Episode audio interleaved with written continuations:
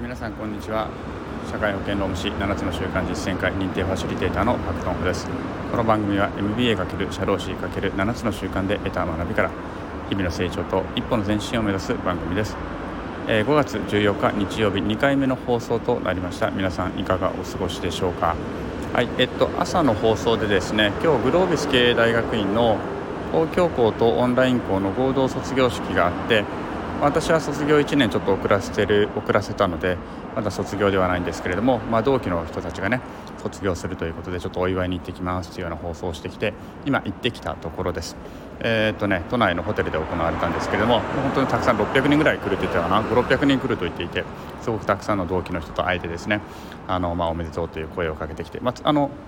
セクションというねクラスがあるのでそこの人たちを中心にあのちょっとカーネーションとかも買ってってねあの1輪ずつですねあのプレゼントもしてきました。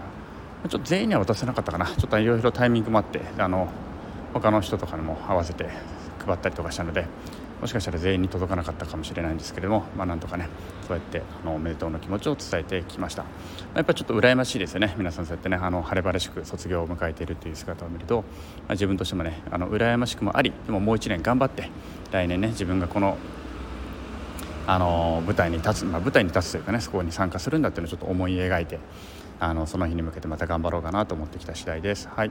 でえーとまあ、ちょっとね気分がいいので2回目のあの放送をしているところですで今から私はちょっとね一足先に移動をしてきて今皆さん式典に参加してるんですけども私はまあ写真撮影だけしてみんなおめでとうと言ってきてちょっと先に謝恩会のあと会場近くまで移動してきました。でそこから今から、えっと、謝恩会が始まるまでの間ちょっと仕事しようかなと。食事しながらちょっと仕事をしようかなというところであります。はいということでね、まあ、これ結構最近なんかグローブスの人も聞いてくれてるみたいなので改めて同期の方々卒業おめでとうということをお伝えしてまた後ほどね謝恩会で、え楽しめればいいなと思っております。では今日これで2回目の放送以上になります。それでは皆さんさようなら。